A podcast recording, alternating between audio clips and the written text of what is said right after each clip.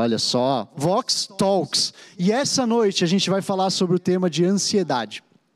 Ansiedade é o tema que a gente precisa falar.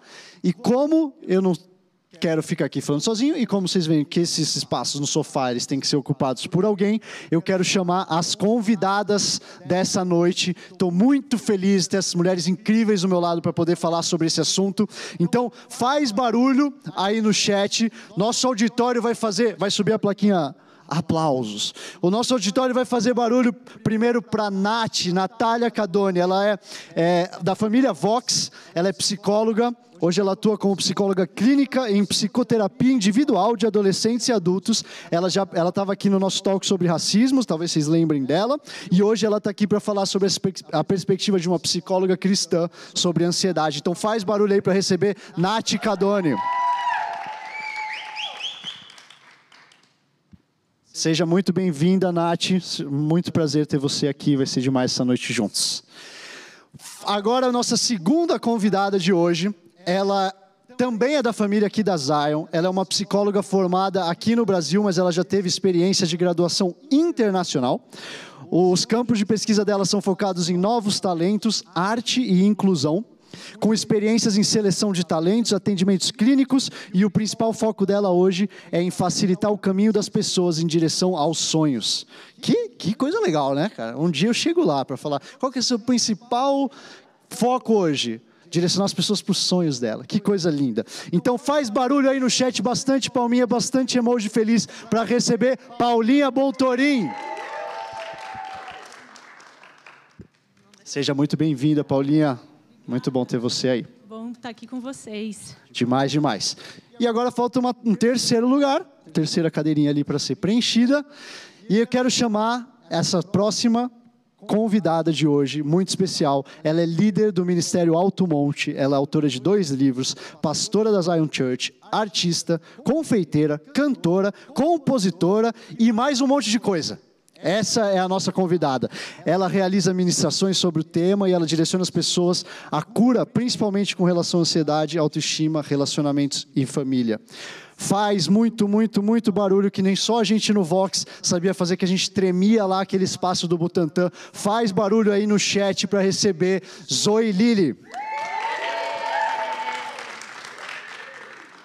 Seja muito bem-vinda, Zoe. Muito bem-vinda. Olha eu aqui na minha bancada, galera. Uhul! Agora estão falando, André, não tem nada a ver, não é sobre você, não é sobre a bancada. Deixa eu aproveitar o meu momento. Me deixa aproveitar o momento, um pouquinho. Sejam muito bem-vindas. Você está muito bem nessa bancada, André. Obrigado. Eu só estou bem porque eu estou com acompanhantes nesse sofá tão, tão demais. A gente está aqui hoje para falar sobre ansiedade. E foi curioso que a gente começou o quê? Logo vivendo um momento ansioso, sem som no nosso chat. Foi muito curioso isso e não planejado. Mas vocês são muito bem-vindas aqui e vai ser um prazer a gente passar essas próximas uma hora, uma hora e meia falando sobre isso. Se você está animado, manda aí nos comentários, que eu quero ver vocês. Ah, deixa eu falar uma coisa importante para vocês. A gente vai ter um tempo, a gente vai falar aqui um pouco sobre isso, e depois, no meio, na metade para o fim, a gente vai ter um tempo de perguntas e respostas. Vocês, se vocês seguem o Instagram do Vox, talvez vocês já tenham mandado suas perguntas pelo Instagram, pelo é, Stories, mas você também vai poder mandar hoje, durante a nossa live, que você tiver de perguntas, vai mandando aí no chat e a gente vai ter um tempo final, a gente vai selecionar e a gente vai poder mandar as perguntas de vocês para as nossas convidadas. Beleza? Então vamos começar. Olha só que interessante para a gente começar isso. Durante a semana a gente fez uma pesquisa no Instagram do Vox. E essa pesquisa no Instagram, a gente descobriu que 77% dos jovens que seguem a gente no Instagram, eles se consideram ansiosos. E 62%, 62 deles acreditam que a ansiedade aumentou durante a quarentena. É, não sei se vocês também têm experiência, mas muita gente que eu tenho falado hoje, dos jovens, do Vox, as pessoas aqui da igreja, tem falado sobre ansiedade, sobre como tem ansiedade, como está a ansiedade. E eu vejo muita notícia por aí de falando que esse é o mal do século, que essa a nossa geração é o mal dessa geração. E eu queria começar com vocês perguntando isso. É, por que, que, por que, que a ansiedade é considerada o mal da, dessa juventude? Por que, que a gente está vivendo com tanta ansiedade e a gente está ouvindo falar tanto sobre isso? Será que isso é uma coisa que sempre existiu e hoje começamos a falar mais? Ou o jovem hoje em dia realmente tem estado mais ansioso? A gente está trocando olhares aqui para ver quem vai. Bom, é um prazer estar com vocês aqui, família Vox. É é muito importante mesmo a gente ter esse espaço para conversar um pouco sobre essas questões que acabam é, passando por nós, né? enfim, nos afetam e a gente é, só não aborda. Então, muito feliz de estar aqui nesse espaço com essas mulheres maravilhosas e com o André, não é? E eu acho que é, ansiedade como mal da nossa geração, eu acho que é, é, é, é mesmo, é uma consideração. É, eu entendo que muita coisa tem acontecido e na nossa comunidade. E, e é, muita coisa tem acontecido muito rápido. Então, a gente tem a tecnologia como um canal desses acontecimentos todos, toda essa comunicação é, desenfreada. É, a gente tem também, enfim, diversos afazeres constantes que nos levam mesmo a essa é, é, é, esse cansaço emocional, né, esse fardo emocional que desencadeia, que desencadeia a ansiedade. Eu acho que, é, e as meninas também, obviamente, podem complementar, mas eu acho que uma das razões também que faz com que isso seja pontuado como mal do século é justamente o número tão alto de casos. Então, é, poxa, você falou, será que é alguma coisa que sempre esteve? É, a gente estava até conversando aqui antes. É, sim, sempre existiu sempre existiu, mas há pouco tempo foi nomeado e agora também estudado de diversas por diversos profissionais maravilhosos que estão aí fazendo um super trabalho e deixando com que isso não seja uma questão é, só é, é, é considerada da nossa geração, mas sim pesquisada, né? Então, eu acho, que esse é um, eu acho que esse é um pouco das considerações que eu penso quando a gente fala como ansiedade, como mal da nossa geração. Obrigado. E vou como que vocês acham que isso é uma coisa importante para o momento que a gente está vivendo, né? Como que esse momento hoje que a gente está vivendo, como que isso talvez acelerou ou intensificou o processo de da gente ter ansiedade como como jovens? Você diz momento quarentena ou não? Isso. Quarentena. É. É, eu acredito que contribuiu muito. Eu percebo que a gente vê até mesmo na, na, clínica, na prática, pessoas que já tinham uma predisposição ou que já tinham talvez um diagnóstico, já sofriam de ansiedade, mas houve um aumento até pessoas que não tinham sofrendo muito isso. O que, que a gente percebe? que esse momento de pandemia e quarentena colocou a gente diante de uma situação de incerteza muito grande. E o ser humano não gosta de lidar com incertezas a gente quer ter certeza, a gente quer ter o controle das coisas. Então, é, era a incerteza de, tá, será que eu vou pegar o vírus ou não? Será que alguém da minha família vai ser infectado ou não? Será que vão descobrir a vacina logo ou não? Quando que eu vou poder voltar a sair de casa, ver os meus amigos? Então, eu acredito que esse ambiente de incerteza constante é, é, agilizou e, e, aumentou com certeza é, essa questão de ansiedade muito grande, você não poder conviver socialmente com as outras pessoas, pessoas se sentindo talvez sozinhas também. Então, eu acredito que, sim, contribuiu muito esse momento de quarentena, pandemia, para a aceleração disso. As pessoas que já sofriam, sofrendo ainda mais com a questão de ansiedade. Eu acho também, eu só queria complementar, que eu acho que é, é interessante a gente ver esse lugar de pandemia também, né, Nath, como um lugar de confinamento, né? Então, é, a gente já, a gente sempre usa tanto, né? Tudo, né? tantas coisas. A gente usa, na verdade, como um, uma como muletas, né? Então, poxa, não estou lidando bem com alguma situação já aqui dentro de mim. Ah, deixa eu dar uma volta, deixa eu ir lá no, sei lá, comprar alguma coisa. Deixa eu conversar com um amigo em tal lugar. Ah, nossa, é, não está muito legal aqui dentro da minha casa. É, bom, a Nath falou, né? O, o, ser humano não lida legal com, com o que é diferente. O que é diferente não é tão bem-vindo assim. Então, é, tá difícil aqui na minha casa. Deixa eu dar uma fugidinha. Deixa eu, e isso foi muito também é, pessoal, físico, né? Deixa eu dar uma fugidinha, deixa eu literalmente sair e ir para a rua e fazer algumas outras coisas assim. Eu vejo também, é, conversando com, com as pessoas, que dentro desse contexto de é, casa, é, é onde você não tem para onde ir, você precisa lidar com coisas e com é, sensações e medos e tensões e tudo mais que você é, passava um paninho ali antes e não, não né? Só, só, deixa eu só tirar o pó dessa, desse medo aqui. Você não limpava o negócio, deixa eu só tirar um pó. E agora isso já não é mais também uma, uma possibilidade. Quer dizer, as coisas estão aos poucos né, retornando, mas assim, no contexto pandemia isso não é uma possibilidade. Então, é, muita coisa acontece quando a gente tenta e a gente precisa lidar com situações que a gente não tem certeza de como lidar. E a ansiedade nasce muito nesse lugar também, eu acho, né? Pensando um pouco. E também o fato de que esse ano a gente parou, né?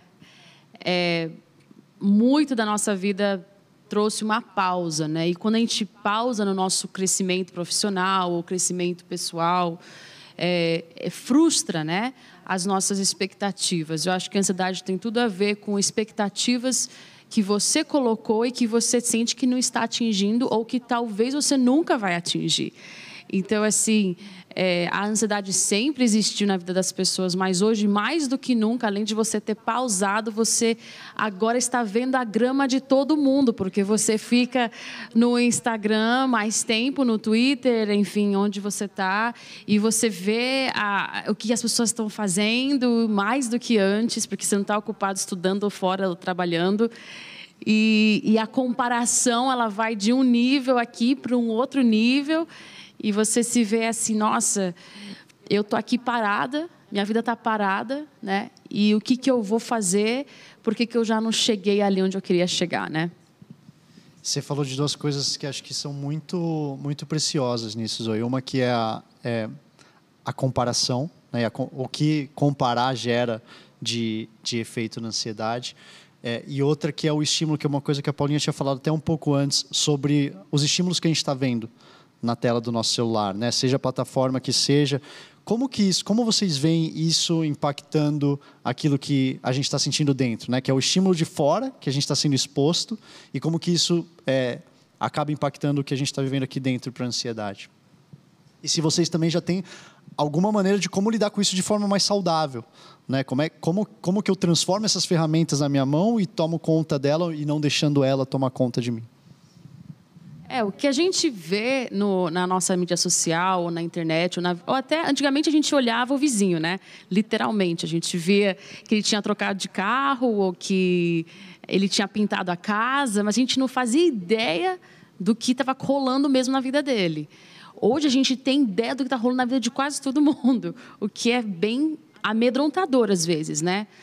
E é uma, uma ilusão que a gente está vendo, né? Porque se você for pensar, 10% do iceberg é o que a gente vê. E o que fica debaixo da água é os 90%. Eu diria que tudo que a gente está enxergando é os 10%, né? E os 90% a gente está comprando nossos 100% com os 10% do outro, né? Sendo que aquele 100% nosso é muito mais rico e muito mais relevante do que os 10% daquela pessoa. E, e, o, e, uma coisa que eu acho que seria mais prático, é eu falo assim, uma coisa que me ajuda muito a não entrar nesse lugar perigoso de comparação é eu, eu construir os meus 90%. Coisas que a gente não passa muito tempo do nosso dia fazendo. A gente sempre quer construir os 10. O que os outros veem, o que os outros falam. E eu tenho sido levada a esse lugar sempre por Deus, de falar: Deus, como é que estão tá os meus 90? Eu quero fazer eles para valer, sabe? Porque cada um tem alguma coisa ali debaixo da água, né? Que a gente não está vendo. Muito bom. Vocês querem adicionar alguma coisa? Acho que está muito bom. é isso. Eu acho que está ótimo. E uma outra, uma outra coisa que eu queria que vocês puderem falar um pouquinho mais, Zoe, que foi até uma coisa que engraçado, quem está aí no Vox na semana passada, eu, eu falei sobre isso no Vox da semana passada, que é a, a frustração que gera quando você tem uma expectativa e depois a realidade vem de outro jeito. Como que vocês veem isso impactando na ansiedade no jeito que a gente vê o resultado? Qual é a expectativa que eu tenho que chegue e quando eu chego lá, qual que é o resultado que é obtido? Como que vocês veem isso e a maneira que eu falei um pouco na semana passada, que o que o mundo fala para a gente é, qual que é a maneira de você não ficar frustrado? Abaixa a sua expectativa. Né? Aquela pessoa que é tipo, ah, e aí, vai dar certo? Não, não vai dar certo. Mas por que você nem começou? Não, não, não, eu prefiro falar que não vai dar certo, aí se der certo, é legal. E como Jesus fala para a gente uma coisa completamente diferente, que Jesus fala, não é para você abaixar a expectativa, na verdade é para você colocar a expectativa em mim. Coloca a sua expectativa em mim e não nas coisas desse mundo, e isso vai vir para você. Então, como, como que vocês veem essa, essa relação entre a expectativa e a realidade? E como que eu posso, talvez, treinar melhor, eu não sei se treinar é a palavra certa, para chegar lá na realidade e ter uma reação melhor àquilo que veio, independente se foi próximo ou não ao que eu tinha imaginado que ia ser? Eu acredito que vendo essa situação não como algo que veio para me destruir ou que para me paralisar, mas uma opção de crescimento. Então eu olho aquilo, é, o ser humano ele tem dificuldade de lidar com frustrações. Então na verdade a gente vai construindo isso, né? Na nossa história de vida, na nossa família, a gente vai aprendendo a como lidar com frustrações. Alguns conseguem ligar, lidar melhor, outros não conseguem lidar de jeito nenhum. Então eu acredito que se você olha isso, bom, eu tô, como você falou da expectativa, aqueles que esperam que não vai ser muita coisa, é bem provável que não seja muita coisa mesmo, porque se você coloca uma expectativa mais elevada, você vai se esforçar ainda mais para chegar nesse lugar. Então, se de repente as minhas expectativas foram frustradas, eu posso olhar isso como uma oportunidade de crescimento, porque é aí que você pode ter amadurecimento e crescimento. Então, ok, é, como eu posso amadurecer nessa situação? Como que eu posso crescer com essa situação? É, toda vez que nós nos frustramos, é uma oportunidade de crescimento e amadurecimento. Muito bom. É, eu queria que a gente falasse um pouquinho, se vocês pudessem falar. Eu vejo muita confusão hoje entre depressão, ansiedade, o que é um quadro clínico, o que é algo que talvez seja mais superficial. Se vocês pudessem falar um pouquinho sobre isso, porque eu acho que tem muita gente que que tem essa dúvida, né? O que eu estou passando, o que, que é? O que, que se enquadra? Qual que é o melhor jeito de eu... Porque às vezes a gente está tentando pegar os remédios, a gente nem sabe o que está acontecendo com a gente antes, né? Então, como, qual que é essa, essa definição, talvez de um ponto de vista mais clínico? É, como que vocês veem isso? É, a depressão e a ansiedade são é, duas questões distintas. É mas empiricamente, assim, na prática mesmo, às vezes é, é difícil separar esse construto aí, né, desse transtorno, então, enfim, da depressão, por conta da, das reações que ela tem, tanto no corpo, é, quanto, então, quando eu falo no corpo, é, é, biologicamente, né? Então, é a mão formigando, o coração geralmente muito acelerado, enfim, tem diversas outras é, ações, mas são diferentes. Uma pode sim é, direcionar para uma outra. Mas se você está sofrendo de alguma, algum tipo de, de, de, ansiedade, você não está necessariamente, é, enfim, é, sofrendo de depressão. É, o mesmo, o, o, oposto é verdadeiro.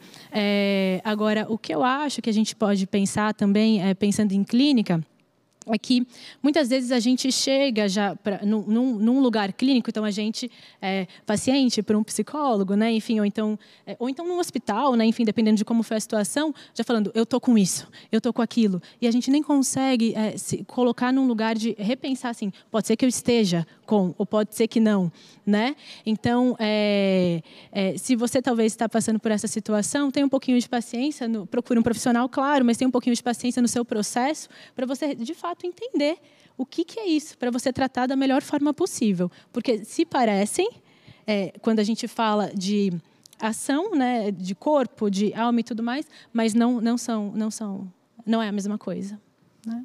É nisso que a Paulinha comentou. Hoje, com todo esse acesso que a gente tem à internet, redes sociais, ficou muito mais fácil se é, automedicar e autodiagnosticar, realmente. E, mas o que, que a gente percebe da. Não precisa nem mais ter, clicar no link do Google, né? Não. né? Agora você precisa, precisa no Google, já tem, o negócio já vem no topo já. Um, dois, três, quatro, seu sintoma, toma esse remédio, vai para casa. E tem alguns que vão lá naquelas, é, no DSM, né, que explica cada doença, significado, já fala, ah, eu tenho isso, eu tenho isso, eu tenho aquilo, é capaz de achar que tem as 30, porque você vai se enquadrando ali dentro. E o que é a questão? Isso que a Paulinha falou é muito importante, mas a gente entender o que é ansiedade. A ansiedade é normal, a ansiedade é natural, a ansiedade ela faz parte da nossa forma de lidar com situações novas, com situações de desconforto. É natural eu sentir ansiedade quando eu tenho que fazer uma prova difícil. É natural eu sentir ansiedade se eu vou prestei uma prova para um concurso público e vai sair ali os nomes. É, não sei, eu vou ter um filho, minha esposa vai dar à luz. É natural nós sentirmos ansiedade, é natural.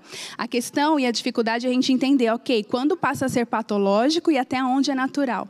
Esse é o desafio de nós conseguirmos entender, mas é muito natural, porque na verdade é um, uma resposta do nosso organismo, uma resposta de alerta para uma reação de fuga. Ou você foge, ou você ataca, ou você luta. Na verdade, quando você está diante de uma situação de medo, medo ou ansiedade, é liberado muita adrenalina, aumenta o cortisol que é responsável pelo estresse e acontece várias coisas no nosso organismo que vai realmente dando. Como a Paulinha falou, as mãos podem ficar suando, tremendo, você pode sentir tem gente que tem diarreia, dor de barriga. Então vários vários sintomas vão acontecendo porque realmente está acontecendo algo com você. E tem pessoas que acham ah não é frescura, não está acontecendo nada, para com isso, mas é real, né? O que a pessoa está sentindo é verdadeiro. Então o que a gente pode entender é, da, dessa ansiedade e da depressão? Que, na verdade, se você não trata uma depressão, por exemplo, uma, uma, um transtorno de, de ansiedade generalizado, isso pode sim levar para uma depressão se não tratado. E, na verdade, estava vendo um estudo que diz que 24% dos casos de pessoas que têm ansiedade e não tratam pode se tornar assim uma depressão. Que tem pessoas que também confundem, sei lá, ela está triste por algum motivo, perdeu um ente querido, perdeu um familiar, um amigo, uma situação de tristeza já acha eu estou em depressão. E não é verdade, você está triste. Nós ficamos tristes, é natural também. A questão é quando você está numa tristeza muito profunda, por muito tempo, que acaba influenciando no seu cotidiano, você não consegue fazer mais nada no dia a dia, e aquela tristeza é profunda e toma conta realmente de você e te impede de fazer todas as outras coisas. Então, o que é importante? Como a Paulinha falou, você procura um médico, um especialista, um psicólogo, para você realmente poder ser diagnosticado para tirar qualquer causa orgânica que possa ter, exames clínicos, um diagnóstico bem feito e aí sim você poder tratar e ter um tratamento efetivo. Muito bom. Muito bom. Se isso está fazendo sentido para você aí, bota no chatzinho, bota no chat como, tá, como que você está recebendo tudo isso. E não esquece, se você tiver perguntas, manda aí no chat. É, a gente vai ter um momento depois de perguntas e respostas de vocês também. É, agora, transicionando, foi muito bom isso que você falou agora, Nath, a gente entender um pouco que, cara, ansiedade faz parte da nossa vida, né? Fico pensando às vezes da, que a Bíblia fala sobre isso e sobre não ficar ansioso em coisa alguma e algumas como isso é, uma, é algo do ser humano, né? Algo que veio há bastante tempo com a gente. É, quais são talvez dicas que vocês já passaram ou que vocês aconselharam pessoas próximas a vocês para a gente batalhar com isso no dia a dia, para vencer isso, já que é uma coisa tão comum a todos nós talvez coisas mais práticas que vocês podem dizer, não, não falando aqui talvez do quadro clínico, como você separou, mas dessa ansiedade que a gente tem, como, como a gente pode se preparar para vencer isso no dia a dia. É, na Bíblia existem várias passagens né, que falam sobre ansiedade.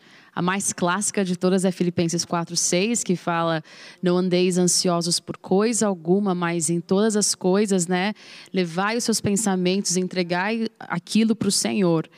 E daí também eu, amo a passagem de Salmo 46, 10 que fala: Aquietai-vos e sabeis que eu sou o Senhor, né? É, é engraçado que a palavra não andeis ansiosos não é uma sugestão, é uma ordem. E assim como em Mateus 6, 27 fala, né? Não se preocupes né, com o dia de amanhã. Quem acha que vai adicionar uma hora do dia se preocupando, se enganou, né? Então, assim, nós vemos que Jesus, ele ainda fala, nesse mundo tereis aflição, mas tem de bom ânimo. Jesus, ele sabia de tudo que a gente viveria, ele também viveu coisas como nós vivemos, e ele foi um vencedor, né? E, e uma das coisas que eu, eu me ajudou muito quando eu tive ansiedade, também quando eu tenho ansiedade, é entender o porquê que eu quero tanto controlar minha vida, né? Assim, no fundo, no fundo é isso, né? E eu acho que a gente cresce com a ideia que a gente tem controle, né? A gente cresce com essa, com essa ilusão da vida. Então, assim, por quê? Porque, por exemplo, alguém te falou que se você estudar na prova, você entra na faculdade. E você estudou para a prova e você passou e entrou. Então, você acha que a vida é assim: eu vou me dedicar, eu vou, eu vou fazer tudo certinho e vai dar certo. E tem coisa na vida que não é assim, que você se dedica, você é sim o melhor funcionário e você vai lá e pede uma promoção e você não ganha. Welcome to life. Então, assim, quantas vezes a gente fala assim, não, porque quando eu tiver 22 anos eu vou namorar, né? E coisas que a gente não tem controle. A gente não tem controle quando alguém morre da nossa vida. A gente não tem controle se a gente sofre um acidente e perde o movimento de alguma parte do nosso corpo. A gente não tem controle. E por isso que a gente precisa aprender a entrega absoluta absoluta para Deus, né? E, e, entender que Deus é meu Deus é me colocar num lugar de dependência. E o lugar de dependência é um lugar sem controle. E, e nós, seres humanos, queremos o quê? Nenhum lugar sem controle, né? então, assim, é, constantemente no nosso andar com Cristo, quando a gente quiser, por exemplo, ter mais intimidade com Deus, a gente vai precisar aprender a confiar, porque a gente só consegue confiar em quem nós conhecemos. E quando nós conhecemos o amor de Deus, a gente consegue então falar assim: ok, eu não vou ter o controle agora e eu vou deixar você mandar, Deus, né? É aquela música, é, na verdade a gente vai cantá-la hoje, mas assim, que quando eu digo que tu reinas, que seja verdadeiro. A gente canta, sabe? Tu és tudo para mim, é, eu te dou tudo. Daí vem lá a ansiedade, a gente pega tudo de volta, né? Eu faço isso, né? Eu falei, Deus, eu te entreguei, daí depois de duas horas eu tô com ele de volta, porque estou pensando naquilo, né? Então, assim, eu acho que a maneira mais prática, agora você está perguntando coisas práticas, né, de como a gente pode vencer isso, é entendendo que Jesus ele se importa com a nossa ansiedade, ele se importa com o que eu estou sentindo. Ele não acha que é fresco, ele não acha que é frescura, né? Ele realmente acha que é importante e que isso ele quer me ensinar algo muito mais importante, que é ele na minha vida reinando e não eu reinando, né? Meu Deus, você falou uma coisa tão, tão bom, muitas coisas tão lindas, difícil de segurar aqui, pessoal, difícil de manter uma linha depois disso aqui e que a gente siga. Mas você falou o lugar de dependência é um lugar sem controle. Isso, isso é tão lindo porque a gente, é, a gente fala, a gente quer acreditar, mas quando a gente está lá é tão difícil, né? É tão doído entender que eu, para depender, eu não, eu não vou ter como controlar as coisas. Obrigado por ter dividido isso. Muito lindo. Vocês querem trazer contribuições também? É, eu acho, eu acho que o, o que a Zoe falou agora no fim é tão precioso que é, uma vez que é, Jesus fala, né, é, coloque suas ansiedades aqui, ou então quando ele ele instrui Davi em Salmos, é, é fale comigo, né? Ou então quando ele é, é Bom, não sei, tem tantas, tem tantos olhares assim, mas é, uma coisa que me pega é que Jesus realmente está preocupado com as nossas preocupações. Sabe, ele realmente está é, tá preocupado com quem nós somos. E, e ele, é, é ele quer a nossa plenitude, né? Ele quer que nós sejamos, é, é, fiquemos, fiquemos bem, né? Enfim, então quando eu acho que só esse ponto que eu achei tão lindo, assim, que é tudo foi muito lindo, inclusive, mas mas, mas essa questão de, de, de é, colocar a sua ansiedade perante Deus, porque Ele é, quer isso também, né? Quando a gente vai até os pés da cruz e a gente é, se doa ali e coloca tudo que nós somos, é tudo que nós somos. Né? É tudo que nós somos. É o bom o não tão bom assim, né? É o que é, é o que são as nossas virtudes, mas são os nossos fracassos e as nossas frustrações.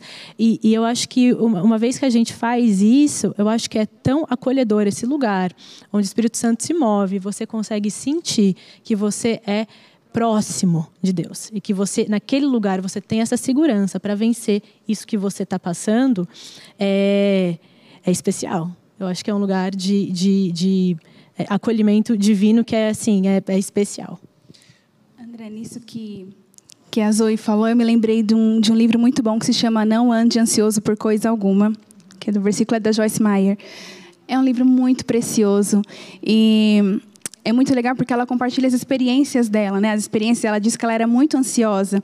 E eu acho muito lindo porque ele fala, né? Não ande ansioso por coisa alguma. Então, se ele está dizendo é porque é possível mas em tudo, com oração e súplicas e com ação de graças, apresentai os vossos pedidos a Deus, e então a paz de Deus, que excede todo entendimento, guardará os nossos corações e a nossa mente em Cristo Jesus. E o que, que a gente entende? Se, você, se a gente está ansioso nesse lugar de ansiedade, de sofrimento e angústia tão grande, por que, que eu não posso falar sobre isso com Jesus? É o que você falou, Paulinha. Por que, que eu não posso levar para ele as minhas frustrações e as minhas angústias e dizer como eu estou sentindo? É claro que ele sabe, porque antes da palavra sair dos nossos lábios, ele já conhece. Mas nós dizermos, porque ele está dizendo dizendo: apresente os seus pedidos e as suas súplicas a mim e com ação de graças. Então, já agradecer. A gente apresenta, a gente lança é aquilo que a Zoe falou: a gente não vai tomar de volta. Eu já agradeço, porque eu sei que o meu Deus está fazendo algo a respeito. Então, eu já agradeço por aquilo que eu ainda talvez não estou vendo e não estou sentindo, mas eu creio que Ele vai fazer, porque Ele está dizendo. Então, se eu entrego para Ele, eu vou colocar os meus pedidos, as minhas súplicas, eu já agradeço, porque eu sei que Ele está fazendo me ouvindo, e aí sim, a paz que excede todo entendimento vai guardar o meu coração. Ele está dizendo que Ele vai fazer isso. Né? E é tão interessante quando a gente experimenta disso. Você está ali num, num lugar de angústia tão grande, e você fala com Ele, e de repente você já levanta diferente, porque é a paz que nada mudou, né? No natural nada mudou, tudo continua, mas é algo que é inexplicável, realmente excede todo entendimento. Então a gente tem que entender o que esse versículo quer dizer e que é real e que está disponível. Essa paz está disponível para nós. Tem dois, dois versículos que eu amo, que eu acho que a gente, no, no nossa ânsia de fazer autoajuda, a gente acaba é, interpretando mal. Porque ele tem duas coisas. Um que Jesus fala, é, no mundo, como se diz, no mundo tereis aflições, mas tem de bom ânimo não porque você vai vencer o mundo, mas porque eu venci o mundo. Né? E a gente normalmente tem assim, ah, tem de bom ânimo, eu vou lá, eu vou vencer. Não, não, não. O nosso bom ânimo vem do fato dele ter vencido. Sim. E no outro que é não se preocupeis com o dia de amanhã, não porque amanhã vai estar tudo bem. Porque normalmente a gente fala assim, não, não, não, não, não, tapinha no ombro, vai ficar tudo bem. Amanhã vai ficar tudo bem. E não é o que Jesus está falando para a gente. Ele nunca promete uma vida fácil, uma vida tranquila, uma vida sem batalhas o que ele fala é: não se preocupe com o dia de amanhã, porque o dia de amanhã tem o mal dele. O que, que vai caber você ficar se preocupando com ele hoje? E eu me lembrei quando vocês estavam falando, fiquei aqui pensando se eu ia falar isso ou não, porque talvez eu exponha um pouquinho os speakers, as pessoas que pegam o microfone, inclusive eu. Mas vocês sabem que a gente faz isso com maior. É, para Jesus a gente faz. Às vezes a gente faz um pouco melhor, outras vezes um pouco pior. Eu estou falando isso porque a, a Zoe uma vez estava com a gente num treinamento que a gente estava né, com speakers, com pessoas que falam no Vox. E você falou, Zoe, eu lembro de você falar sobre uma coisa que às vezes a gente ouve nesse começo, quando a gente está ali, vai começar a oração, a, o louvor, e a gente está fazendo uma oração, e a gente diz: pega o seu, sabe os seus problemas? Esquece deles. Esquece os seus problemas. E eu lembro uma vez que você falou, na verdade, não é, não é sobre esquecer. É sobre você colocar isso aos pés de Jesus, você trazer aquilo. Porque às vezes a gente acha que o momento de louvor é tipo, opa, peraí, vou livrar minha mente, agora, agora eu estou só puro, só as coisas boas eu estou aqui. Então, se você pudesse falar um pouco sobre isso, sobre também esse momento de adoração. Né, esse momento, como é que a gente entra nesse momento? Mesmo quando a gente está angustiado, mesmo quando a gente está ansioso. Eu não preciso me purificar e estar, tá, estou em paz, agora eu posso adorar a Deus. É, eu não sei o que, que existe na cabeça humana, mas assim, essa coisa de eu preciso estar tá bem para falar com Deus, né? Sendo que Deus sabe quando você está uma, sei lá, um pupuzinho, né? Então, assim, é, eu, eu, eu aprendi que relacionamento é sempre, né? Então, assim, eu sou casada e, e não é porque eu tô mal que eu então vou fingir que eu não tô em casa. Vou, sabe, me esconder debaixo da cama e fingir que eu não estou em casa, porque Israel não pode me ver quando eu não estou bem. E a vida não é assim, né? A gente tá, a gente tem Cristo morando em nós e, e quem a não ser Ele para nos ajudar, né? Quem que teria todo, quem nos conhece melhor do que Deus? Quem nos vê lá na frente além do que Ele, né? Então um dia eu lembro que eu tinha uma moça que eu estava cuidando e ela estava sentada atrás de mim, eu sempre conto essa história. E o louvor inteiro ela lá, sabe, assim na cadeira. E daí eu falei para ela, daí eu estava incomodada, porque louvor inteiro a menina lá na cadeira assim. E daí eu virei, né, da minha cadeira, falei, falei, fulana, o que está acontecendo? Você está bem? O que, que, que, que, você tem? Ela falou assim, Zoe, eu tô mal. Eu tô mal, não tô afim de adorar. né? E, e daí eu falei para ela assim, eu falei, quem é a única pessoa que pode te ajudar?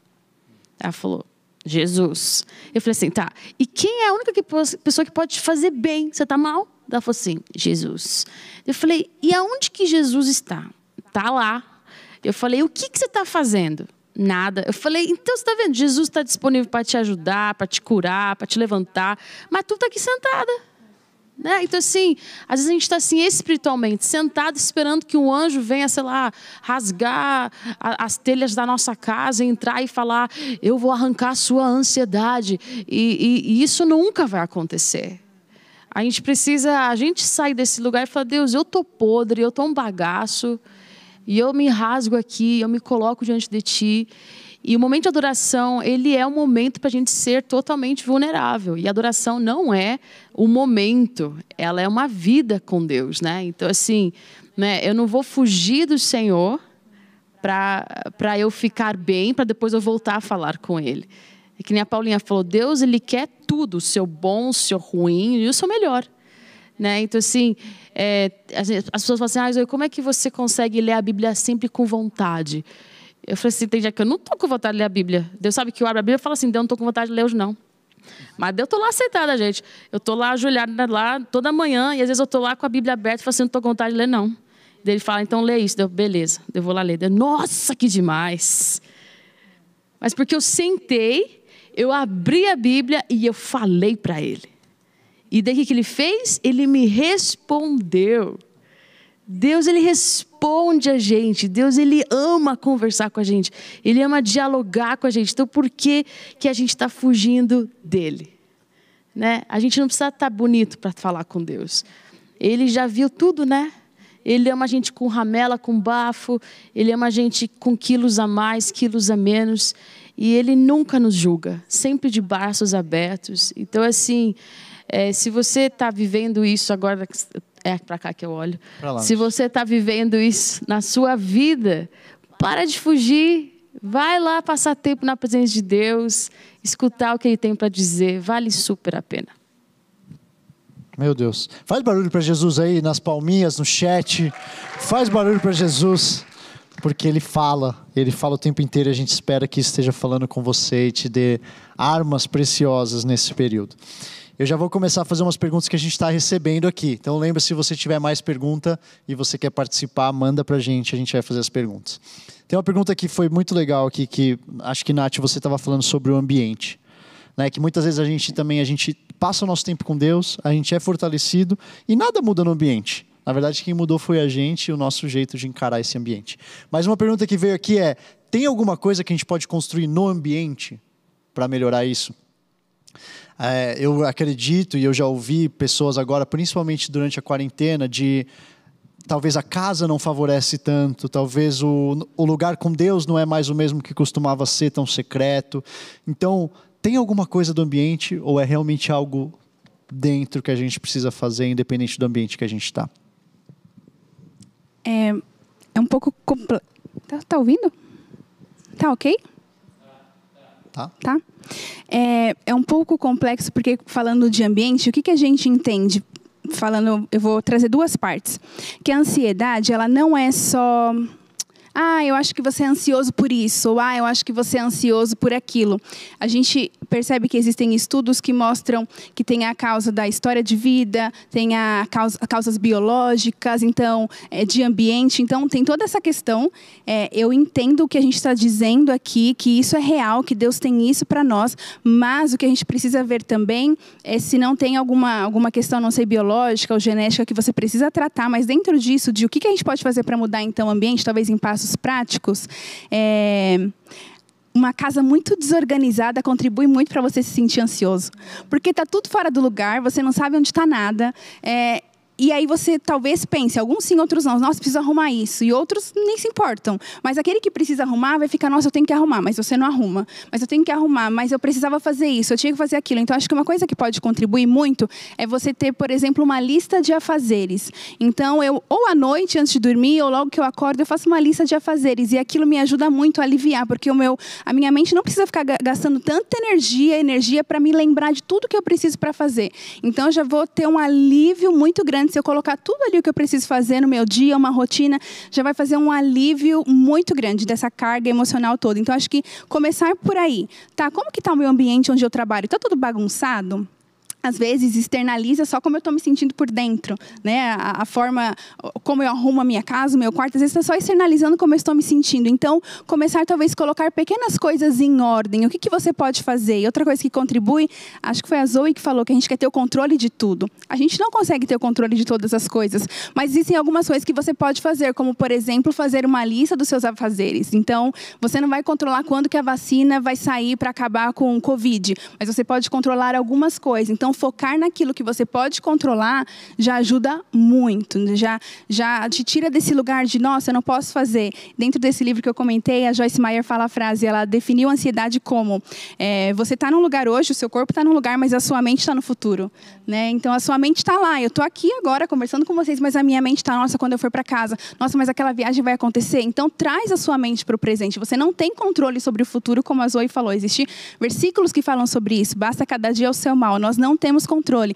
Mas sobre o hoje, sobre o que eu estou fazendo agora, as minhas decisões agora, no presente, eu tenho, sim, é, controle sobre isso. Eu acho que é só. É, é, você falou uma coisa que é tão, tão especial, que é assim, ajuda muito na prática pessoas que geralmente sofrem com ansiedade, que é de fato se colocar no aqui e agora. Né? E mesmo que você tenha planos é, que são, enfim, mirabolantes, maravilhosos para o futuro e você vai cumprir esses planos todos, fique tranquilo. Trazer é, para cada dia é, o que você quer viver naquele lugar, não de uma forma ansiosa, mas é, planejar já o seu dia. Poxa, hoje eu, eu quero, hoje, sei lá, eu vou dar um exemplo então. Eu quero fazer faculdade de, sei lá, bem medicina em dois anos. Então, o que você pode fazer hoje que vai te ajudar a chegar lá? De uma forma que você não se comprometa nesse lugar. Então, poxa, eu vou estudar, vou pesquisar a melhor faculdade que eu quero, vou estudar um pouquinho aqui, vou entender um pouco mais desse direcionamento. Poxa, o que, que eu acho que é? O que, que eu acho que é isso? Vou entender. Então, trazer para passos práticos no seu dia a dia hoje o que você também pensa né, para o futuro e viver o aqui e agora. Isso é, é, tão importante quanto o futuro é o que você faz dele agora, né? Então eu acho que essa é uma dica que talvez ajude também nesse sentido. Muito bom. Eh, tem mais algumas dicas práticas, além de ambiente, é que a gente está falando. Acho que isso é ótimo, assim, coisas que talvez quem está assistindo consegue pegar e já amanhã pode ter uma, um, um, impacto, sabe? Tem mais alguma coisa que vocês pensam, talvez... Bom, não vou sugerir. tem mais alguma coisa que vocês pensam? Acho que tem. E aí, aqui a gente. Na verdade, tem, né? Não é que eu acho que tem. Tem diversas. E você pode é, ir entendendo dentro de você o que você gosta e como você faria isso. Mas tem uma coisa, por exemplo, que é assim, super fundamental e que a gente, na verdade, esquece ou então enfia o pé na jaca, que é o seguinte: é assim, a alimentação contribui. Se você é uma pessoa que come, é super ansiosa e come uma dose de açúcar assim altíssima, se você diminuir um pouquinho, talvez isso ajude. São coisas práticas. Eu estou falando de questões biológicas, né? É, mas é, também você é, se colocar num lugar, poxa, essa situação me deixa super é, ansiosa, isso me, isso me consome. Você tentar, talvez, é, entender aquela situação de outra forma você tentar é, né, contribuir com você mesmo, né? Deixa eu. Calma, então peraí, Paulinha, olha, isso aqui te deixa estressado, então calma. O que, você pode fazer aqui para você você tentar trazer essa consciência para o lugar. Para evitar, né? Para não evitar, deixar chegar lá. Para não deixar chegar lá. E eu acho que são, são pequenas é, é, é, são pequenos passos, mas que, tem, que são ferramentas importantes assim. Não, mas é isso. É tá isso. É uma analogia que me falaram uma vez, que um senhor de idade me disse, que eu achei, mudou minha vida e muita coisa. Ele falou assim: imagina, eu até compartilhei isso numa live de ansiedade essa semana. Imagina uma mãe que chega em casa com um filho defeituoso. E ela tranca ele no quarto porque ela não quer encará-lo, porque ela queria ter recebido um filho perfeito. E ela nunca mais abre aquela porta. Ele falou: Zoe, você acha que essa mulher seria cruel? Eu falei: ai, credo, com certeza. Que mãe faria isso? Ele falou: então, uma mãe que ama nunca faria isso. Ela traria o filho defeituoso para casa, ela, olharia aquele filho e ela pensaria: como é que eu posso melhorar a vida desse meu filho? E eu falei: eu falei, tá bom. Ele falou assim: sabe quem é o filho lá abandonado dentro do quarto? Eu falei: quem? Ele falou: você. Ele falou: você coloca você mesma naquele quarto. Você se tranca porque você não gostou do seu real. E você só e pensa, quem dera eu fosse perfeita, né? E você não está se amando para se melhorar. Então tudo que você faz é, é, ignorar você e só ficar sofrendo que quem dera eu tivesse isso e quem dera eu fosse aquilo e se eu tiv... e se eu só pudesse, e se eu conhecesse a tal fulano e se, entendeu? E ele falou assim: é tempo de você abrir a porta desse quarto e se encarar, né? E aquilo mudou muito a minha vida em relação a mim mesma, porque muitos de nós somos ansiosos porque a gente não gosta da gente. A gente não gosta do nosso presente. A gente não gosta do que está acontecendo agora. A gente não gosta de, de ver que a gente não chegou ali, que a gente não cumpriu com os nossos, sei lá, sonhos, que a gente não é tão veloz quanto o outro, que a nossa vida é mais devagar que a das outras pessoas. A minha vida sempre foi assim, mais devagar, viu? Que todos. E tudo bem. Eu tenho uma velocidade assim, 20 por hora, todos têm mais ou menos 60, 80, né? E, e eu precisei amar minha velocidade. E eu, e eu, eu vi que uma das coisas bem práticas que eu podia fazer é que eu tinha que começar a investir em melhorar o meu hoje. Porque quando eu comecei a melhorar o meu hoje, eu parei de pensar tanto no amanhã. E eu comecei também a ver melhora no meu amanhã. Né? E que eu vi que eu tive que destruir esse ideal amar o meu real, elevar o meu real para um melhor lugar e esquecer desse, desse irreal. Né? E isso tem sido uma constante jornada. Eu não venci isso totalmente, tá? Não sou perfeita, nada disso. Mas assim, hoje eu falo assim, meu, eu preciso amar esse real que é imperfeito. Eu preciso amar eu mesma imperfeita, porque se eu começar a me amar, eu vou me melhorar. Né? É isso. É muito especial. Eu lembrei só de uma situação que é, são, é, foi uma coincidência assim de contextos clínicos assim dessa vivência que é, a, várias das pessoas que tiveram, né, que vieram com, essa, com esse quadro de ansiedade, é, entenderam que ela tinha que, ela, que, essas pessoas enfim tinham deixado para trás a sua tinha desvalorizado a sua própria existência dentro da sua vida então, tudo que não tem é, a ver comigo, mesmo na minha vida, é mais importante do que eu mesma. E isso é muito duro, porque você, na verdade, para de ser protagonista da sua própria história. E isso é, é, é, te coloca num lugar de ansiedade ainda maior, incluindo aí um mais de uma culpa por você não estar vivendo o que você deveria estar vivendo. É. Então, é, é, deveria por você mesmo, né? não porque alguém disse, mas porque você entende que aquilo é o que você deveria estar vivendo. Então, eu acho que é essa questão que, que, que a Zoe falou, de, de você conseguir encontrar dentro de você esse amor por você mesmo, é, é fundamental. Esse amor e essa paciência. E esse cuidado com você. Né? Eu vou, então, melhorar aqui meu dia para é, para eu ir melhorando, para eu, ir, eu me amando, para eu ir crescendo, para quando é, eu estiver aqui nesse, né, mais perto do que eu imaginaria que eu pudesse ser, eu entender o meu lugar, né? Você, de fato, protagonizar a sua existência, né? E a, a maneira mais prática da gente se amar é aprender a receber o amor de Deus, né? Porque, assim, é, não é um exercício de autoajuda, é uma, é, uma, é uma construção de fé no amor de Deus. Quando você constrói a sua vida no amor de Deus que é infalível, ali você encontra um amor que nunca te decepciona. Mas quando você constrói a sua vida num amor próprio sozinho, sem Deus, você vai encontrar um limite naquele amor. Porque Deus, ele existe uma graça, em nele existe uma graça abundante. Porque se eu só me amo e sem Cristo eu me torno egocêntrica, eu me torno egoísta, eu me torno longe dele, independente dele. Mas se eu me amo porque eu sei que ele me ama e eu estou na presença dele me amando, ali sim eu me torno uma filha amada e curada e saudável, né? Então, todos nós é, nascemos para ser assim. Mas é uma jornada para chegar nesse lugar. Não é porque você está assistindo essa live, né? Que de repente, né? Tudo ficou bom, né? é uma construção. E é tão, e é tão preciosa essa construção. Você falou de uma coisa agora, Zoe, sobre, sobre amor próprio, né? E ver como Deus vê. E eu vejo que muitas vezes os jovens que chegam para a gente, conversam com a gente, isso acaba também levando a um amor, a uma expectativa de amor do outro né? E você só é amar. Como você não tem Deus, a visão como Deus te ama, você acaba esperando no outro. E isso acho que conecta um pouco com um assunto que normalmente é um assunto muito quente nas nossas redes, quando nós comentamos, que é sobre relacionamento. Que é sobre. Cara, qual que é o momento certo? E, e mais, mais do que idade, não é sobre isso que eu estou falando, mas sobre o amor que eu não espero de uma pessoa e eu não preciso, na verdade, não preciso dela para me dizer. Então, se vocês puderem falar um pouco sobre isso, assim, sobre o relacionamento com outra pessoa no meio dessa jornada, de, de se achar, se ver amado e também entender a ansiedade desse período.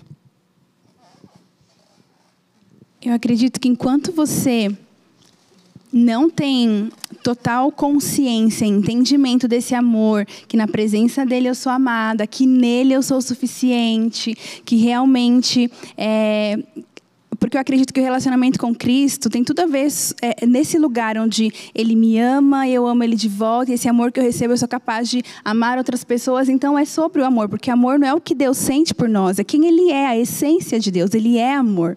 Então, se você cantar um louvor hoje ou não louvar, Ele vai te amar do mesmo jeito, porque não tem nada que a gente possa fazer para Deus nos amar mais ou menos. Ele nos ama. Então, eu acredito que quando eu entendo que esse amor que que, que eu preciso só pode vir dele, aí eu acredito que fica muito mais fácil um relacionamento, porque senão eu vou sugar tanto do outro, porque eu não me sinto amada, nem bonita, nem valorizada, então eu vou querer que o outro faça eu sentir tudo isso. Então eu vou cobrar do outro, mas meu namorado não me ama, ele não me acha bonita, ele não me acha atraente. Por quê? Porque você não se sente assim, então você vai cobrar do outro. E é um relacionamento totalmente disfuncional, porque você está esperando receber do outro que você só pode encontrar em Deus, só na presença dele, só no relacionamento relacionamento com Ele. É nesse lugar que nós vamos nos sentir totalmente amados e completos, e não num relacionamento ou num casamento com outra pessoa.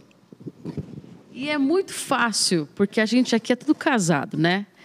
Você é casada, né, Nath? Tá. Então, assim, é muito fácil você falar assim, ah, mas vocês são todos casados, né? E não é fácil, gente, porque vocês acham. É, eu, eu falo isso com muita pessoa solteira. Elas falam, Zoe, é muito fácil porque você é casada. Mas eu já fui solteira também. Fui solteira até meus 33 anos. E eu sei o que é você também. É, e hoje eu atendo tantas mulheres casadas infelizes. Por quê? Porque elas não entenderam que elas são já amadas por Deus. Então, assim, parece uma teoria, mas ela é a coisa mais importante que a gente precisa aprender, que não é um emprego que vai trazer para a gente realização pessoal, que não é o dinheiro que vai fazer isso com a gente, que não é um relacionamento, que não é um sucesso. A gente precisa encontrar essa satisfação plena comendo o pão de vida que é Jesus Cristo, né? Ele que traz essa satisfação para a gente, né? E, e assim, eu recebo mensagens diariamente no meu Instagram perguntando assim, Zoe, por que está demorando? O que, que tem de errado comigo, né? E, e, eu gostaria muito de conseguir entrar no coração daquela pessoa e arrancar aquela dor, sabe? E arrancar aquele sentimento de que ela não é boa o suficiente. E arrancar o sentimento de que você não é atraente ou você não é desejável. Porque são todas coisas, são mentiras do Satanás na nossa vida, sabe? Só que isso só a pessoa pode fazer por ela. E a gente, só nós podemos arrancar de nós isso. E falar, Deus, eu, eu tô aqui, né? E ansiedade, uma dica bem prática, tá? Ansiedade tem cheiro, gente, tá? Então, assim, homem que cheira mulher desesperada, ou mulher que cheira homem desesperado, é cheiro, é como se tivesse um perfume que você não controla, sabe? Cheira. E é um super turn off, sabe? Como é que eu falo isso? Eu pensei numa palavra, mas eu não sei se é a melhor para falar aqui na live. Tá, é. Uma. Desanima, talvez. Isso! É não atraente. Não é verdade? Então, assim, é, eu falo que o amor encontra aquele que está ocupado amando os outros. Uau! Entendeu? Fala de novo isso aí pra gente, por favor. O amor encontra aquele que está ocupado amando os outros. A gente precisa se ocupar em amar os necessitados, os pedidos, viver nossa vida, que o amor encontra a gente, né? E eu vejo tantas mulheres, especialmente porque eu falo mais com as mulheres do que com os homens. 70% do meu Instagram é só mulher, você acredita? Bastante lá, estrogênio. É, e, e ali, a maioria fala que está esperando. E eu sempre falo: para de esperar, vai viver. Vai viver, meu. Vale a pena viver, gente. Eu amo viver. Né? E, eu, e, se eu sou, e se eu soubesse que eu ia casar com Israel com 50 anos, eu estaria Vivinha da Silva ainda, sabe? Estaria lá vivendo ainda. Porque vale a pena também esperar o melhor de Deus, né? Essa semana, meu, vieram tantas mensagens, tipo assim, ai, é, como que como que aconteceu tão rápido para fulana, a fulana famosa, né? Como é que aconteceu tão rápido para fulana? E, e, eu falei assim: o, a velocidade do Senhor na sua vida é a velocidade perfeita da sua vida.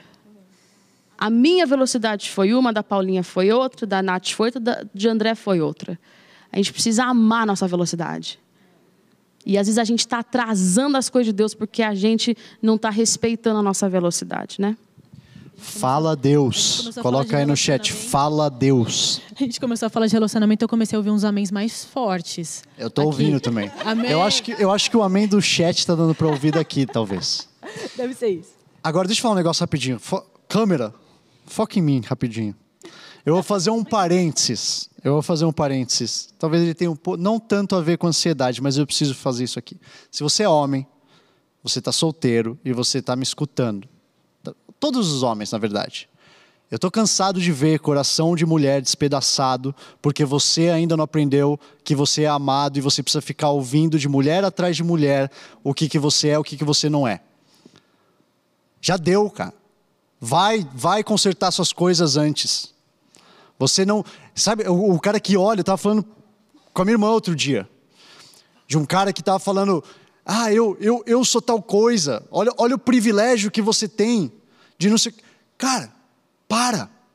Enquanto você ficar tentando achar a sua masculinidade ou a sua, o seu ego, o seu, seja o que for, em mulheres, você vai só colecionar coração quebrado através de, depois de coração quebrado.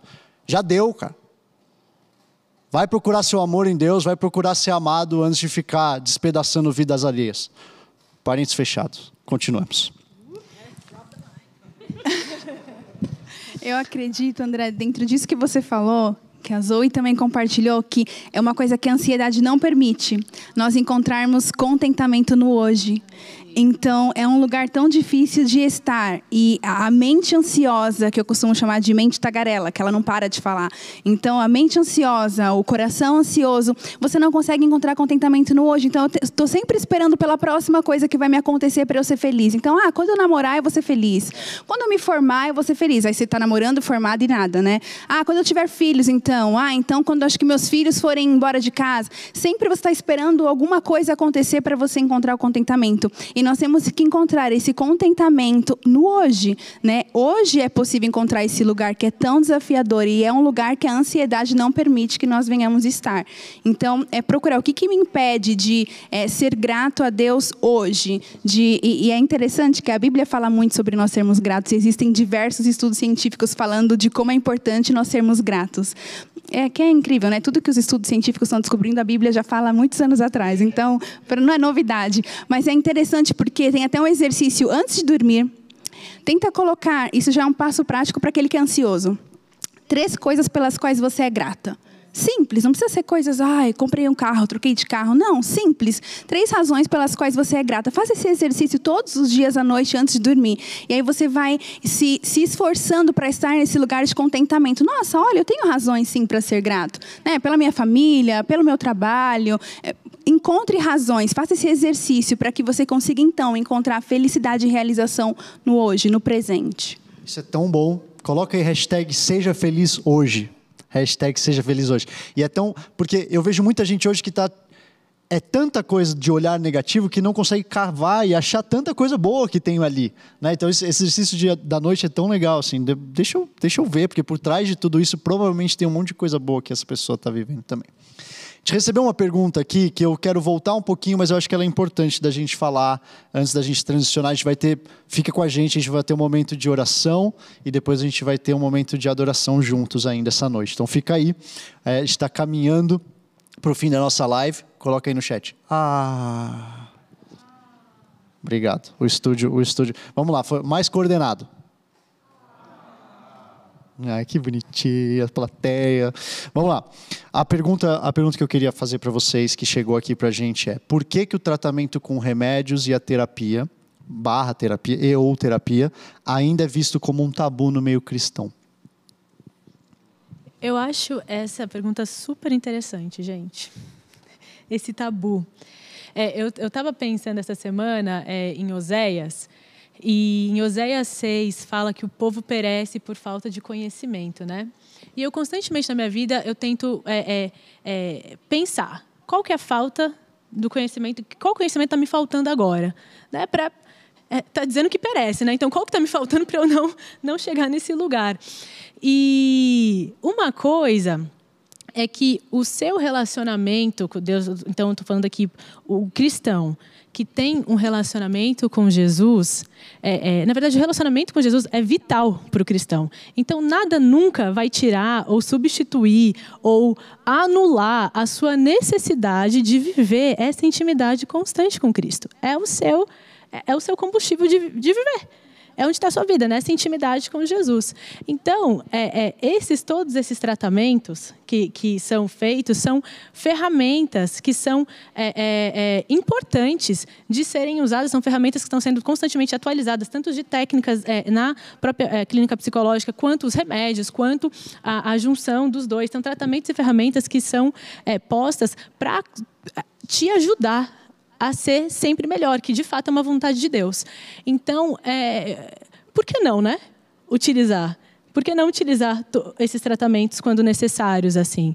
É, isso nunca vai anular a sua relação, a sua vida. Isso está tão longe, inclusive, talvez isso até te é, ajude né, nesse processo de autoconhecimento e também de conhecimento como, enfim, é, identidade, né, enfim, no reino de Deus, como filha de Deus, como é, realeza, como, né, então, eu acho que esse tabu é, é, o porquê, o motivo, exatamente, é o motivo é uma dívida histórica. A gente tem que conversar bastante tempo para a gente chegar nesse lugar. Mas o que eu gostaria de, de frisar, que eu acho que é importante, é que não, a gente não precisa mais desse tabu. São coisas importantes, são, são situações, é, é, uma não anula a outra, você consegue crescer, e por que não utilizar dessas ferramentas que são tão é, maravilhosas e que podem colaborar para o seu crescimento é, de vida, né? E é interessante que a gente tem muita facilidade para entender que se eu estou com uma dor de cabeça constante, eu preciso ir ao médico. Se eu estou com uma dor constante no estômago, eu preciso ir ao médico. Se meu dente está doendo, eu vou ao dentista. Isso é super compreensível, né? não tem problema nenhum. E sabemos que Deus cura uma dor de cabeça, Ele cura o câncer, Ele cura a AIDS. Ele cura, não tem nada impossível para Ele. Ele cura o que Ele quiser curar. Ele pode curar você da sua ansiedade agora, imediatamente. Ele pode. No entanto, nós sabemos que Deus deixou os profissionais, Ele nos deu a ciência, Ele nos deu conhecimento. Então, por que, que tudo bem eu procurar um médico se eu estou com dor no joelho, mas eu não posso procurar um psicólogo, um psiquiatra, se eu estou com questões da minha alma e da minha mente? Nós somos corpo, alma e espírito. E por que que não? Alma não. Alma é só com Deus, não posso procurar nenhum especialista. Por que não? Vamos cuidar do nosso corpo, vamos cuidar da nossa alma e do nosso espírito. Você tem questões, a nossa alma é onde são os nossos desejos, as nossas vontades, os nossos pensamentos e também precisa ser cuidado. Então, na verdade, é o que a Paulinha falou, a ignorância no sentido de não ter conhecimento. Por isso que um dos meus objetivos dentro da, da minha profissão é falar sobre saúde mental, a importância da saúde mental. Nós precisamos falar sobre isso. Né? Não, não precisa ficar sofrendo é aquilo que eu disse. Vamos entender se a sua ansiedade é algo que faz parte parte, é natural, você consegue trabalhar isso, ou se é algo patológico. Se é algo patológico, você precisa de uma ajuda profissional. Então, acho que é esse caminho, porque as causas é, da saúde mental não são tão visíveis, né? não são palpáveis, como a gente consegue ver, nossa, olha, o joelho dele está quebrado. Então, é, é de conhecimento, sabe? Vamos, vamos estudar um pouquinho mais sobre o assunto, conversar com outras pessoas, porque Deus deixou o conhecimento e os profissionais para isso, então vamos buscar ajuda quando necessário. E também não ter preconceito, né? Tem muitas pessoas com vergonha de procurar um profissional por achar que é doido, sei lá. Né? Eles falam assim: ah, não vou falar com psicólogos, nossa, minha família vai achar que eu sou louco, né? E, e não tem nada a ver, sabe? Eu fiz terapia por anos, eu faço até hoje, quando eu preciso.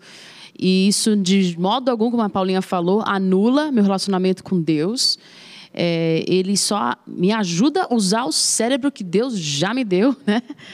E lembrando que eu acho que a terapia é, eu sempre falo que a psicanálise e a terapia ela, elas me ajudaram a compreender o que estava acontecendo, mas o Espírito Santo que me ajudou a consertar tudo. Então eu acho muito legal que é como se a terapia e a psicologia me ajudou a arrancar tudo que estava dentro do porão, sabe? Pôr tudo para fora. E o Espírito Santo veio e me curou e me ajudou a colocar tudo na ordem alfabética correta, sabe? Então assim, é assim que eu encaro isso, que eu acho que é um pacote completo, né? E nem sempre também você que está assistindo precisa fazer terapia, claro. E eu acho que também tem muita gente que fala tô com depressão e nem tá, e tem muita gente que fala eu tô eu tenho isso e nem tem, eu sou bipolar e nem é, é só realmente mimado, sabe? E, e tem gente que não, realmente tem. Então, às vezes é bom você procurar um profissional para saber se você realmente tem, né? Então, assim, é, mas isso não pode ser uma coisa com preconceito, né? A gente precisa ter menos preconceito e ser mais estudado. Eu não sou psicóloga, um dia eu vou ser, eu acho, sei lá, vamos ver que Deus tem. Eu tenho medo, mas às vezes não tenho. E, mas assim, nossa, como é bom estudar sobre a gente, como é bom. E como é enriquecedor a gente se conhecer em Deus e também através dos estudos que já tantos já existem por aí, né? E você falou de preconceito, eu acho que tem um preconceito também sobre a gente ver outras pessoas que estão do nosso lado na igreja, né? vejo muita gente de tipo, cara, você está triste, vai ler mais a Bíblia. Né? Tipo, você está triste? Pô, você não, não fez. E assim, tem conselhos bons e a gente quer passar tempo com Deus, mas a gente, eu acredito muito nisso, que a gente como cristão, a gente tem que ser menos rápido em julgar. A gente deveria ser os primeiros a dar a mão, a levantar do chão, chega aí, Vamos falar, vem para cá. E não o primeiro a condenar. Ah, isso aqui é o dedo pesado. É porque eu leio a Bíblia capa a capa. Se você lesse aqui a Bíblia capa a capa, você estaria bem igual eu. E a verdade é que não, como a Zoe falou lá no começo, que a gente possa viver no 100%, não no 10% que a gente quer mostrar. Porque se a gente for viver no 100%, esses papos aqui acontecem mais. Em que eu posso vir aqui abrir aquilo que eu passei, e as mulheres incríveis também podem fazer isso. E a gente queria agora ter um tempo para orar por vocês. A gente queria muito. É, enfim, acho que esse papo foi muito, muito incrível. A gente poderia ficar a noite inteira aqui conversando. É, mas eu queria que a gente tivesse um tempo junto de oração. Então, se você pudesse na sua casa, a gente acredita, como a gente disse, a gente acredita na conversa, nos tratamentos, nas dicas táticas, práticas, mas a gente acredita muito num Deus que é o Deus do impossível. A gente acredita muito num Deus que Ele está aqui, Ele está aí na sua casa. Seja onde for que você está assistindo isso, seja quando for que você está assistindo isso, Deus está aí com você agora e Ele pode te tocar. Então a gente vai ter um momento em que a gente vai fluir um pouco naquilo que Ele está falando. Se você está na sua casa, isso aqui não é um tempo para você desconectar. Esse aqui talvez seja o tempo que você tem que ficar mais conectado do que você já teve em toda essa conversa. Então se coloque, se você precisar se colocar de pé, se você precisar sentar e se fazer mais confortável onde você está, deixe o Espírito Santo invadir o lugar. Convida o Espírito Santo na sua casa. Se precisar abrir janela, se precisar limpar coisas que estão perto de você, se precisar se fazer confortável, se faz confortável. Deus, eu quero orar agora, aonde for que essa palavra estiver sendo ouvida, toca as pessoas que nesse momento a Sua presença se faça palpável. Deus, eu oro para que a Sua presença, eu vejo anjos que estão nas casas agora. Deus, Ele se preocupa tanto com a sua vida. Talvez eu sinto de pessoas que você está assistindo isso aqui e você achou que Deus já tinha te abandonado, já tinha desistido de você. E eu sinto Deus ele trazendo um toque muito particular para vidas hoje. A gente vai fluir um pouco aqui no que o Espírito Santo está contando para a gente e acreditamos que vai trazer pessoas à memória, mas fica atento a sua, o tempo inteiro para ir pegando no ar aquilo que é para você. Porque eu sinto Deus ele querendo trazer respostas específicas nessa noite. Respostas específicas. Eu sinto a primeira coisa que eu sinto é sobre pessoas que estão é, tendo dificuldade no sono. E não é uma coisa pequena não é só acordar talvez ou demorar para dormir. Eu sinto pessoas que estão passando noites em claro. Você está vez após vez passando noites em claro. Eu sinto talvez que até pessoas estão trocando a noite pelo dia. Você passa o dia inteiro se arrastando pela casa porque à noite você não conseguiu dormir. Eu oro agora em nome de Jesus para que você seja tocado e tocada onde você está na sua casa. Deus trazendo sonhos renovados, um sono novo, em nome de Jesus. Em nome de Jesus. Talvez na sua casa você comece a sentir no seu corpo físico, continua convidando o Espírito Santo a agir. Convida ele a agir. Eu sinto pessoas que têm um medo, um medo que apavora. Não é aquele medo qualquer, mas um medo que está te impedindo de andar, como se tivesse aprisionado. Um medo específico, eu sinto medos específicos vindo e Deus quebrando. O perfeito amor lança fora todo medo, e eu vejo Deus vindo agora e tirando todo medo, seja medo de ficar sozinha, medo de estar atrasado, medo da, da rejeição. Eu sinto Deus trazendo curas específicas de medo. Você é forte e corajosa. Eu vejo Deus falando: você é uma guerreira poderosa. Você é um guerreiro poderoso. Eu sinto o nome André Lucas. André e Lucas. Pessoas que estão vendo isso aqui e que você estava aprisionado. Talvez vícios que estavam te aprisionando. Eu vejo Deus ele quebrando isso na vida de vocês. Em nome de Jesus, pessoas, eu sinto pessoas sendo libertas de vícios. Refúgios que vocês tiveram para acalmar a sua ansiedade, que não eram Deus, rotas de fuga, que agora estão sendo centralizadas de, de volta em Deus. Continua, Deus. Continua fluindo nas casas, Deus, de forma poderosa.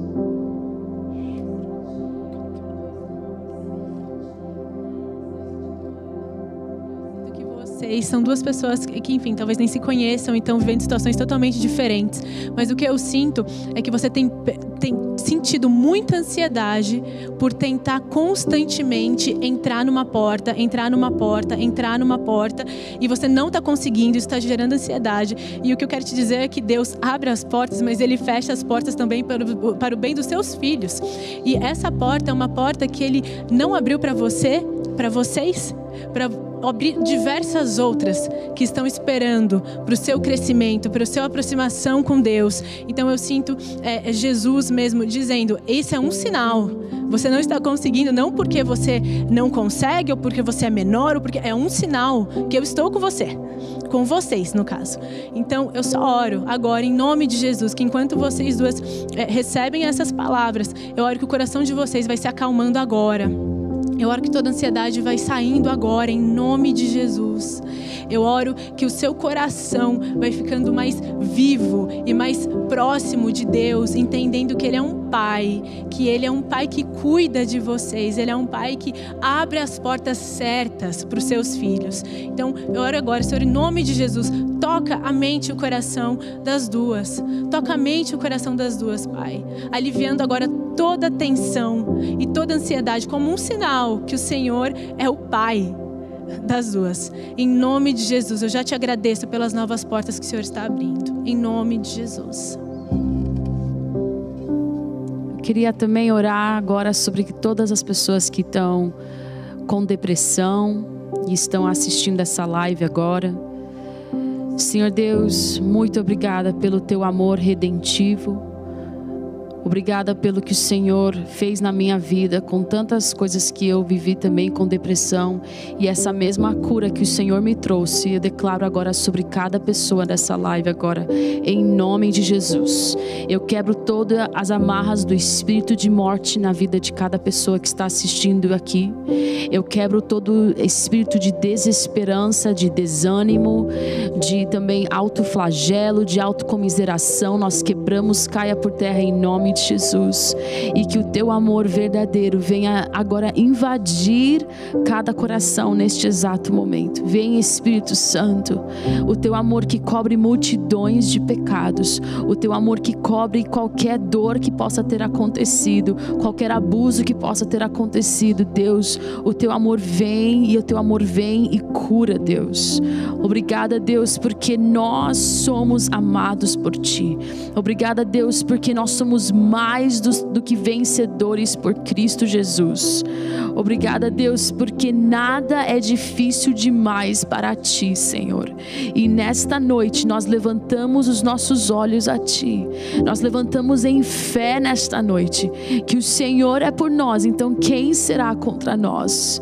Nós não deixaremos a nossa mente vagar para lugares ruins. Nós trazemos todo o pensamento cativo a ti em nome de Jesus, Deus. Muito obrigada, Pai. Muito obrigada. Vem Espírito de Deus, vem sangue de Jesus poderoso cobrir a mente de cada pessoa que está assistindo esse momento. Em nome de Jesus.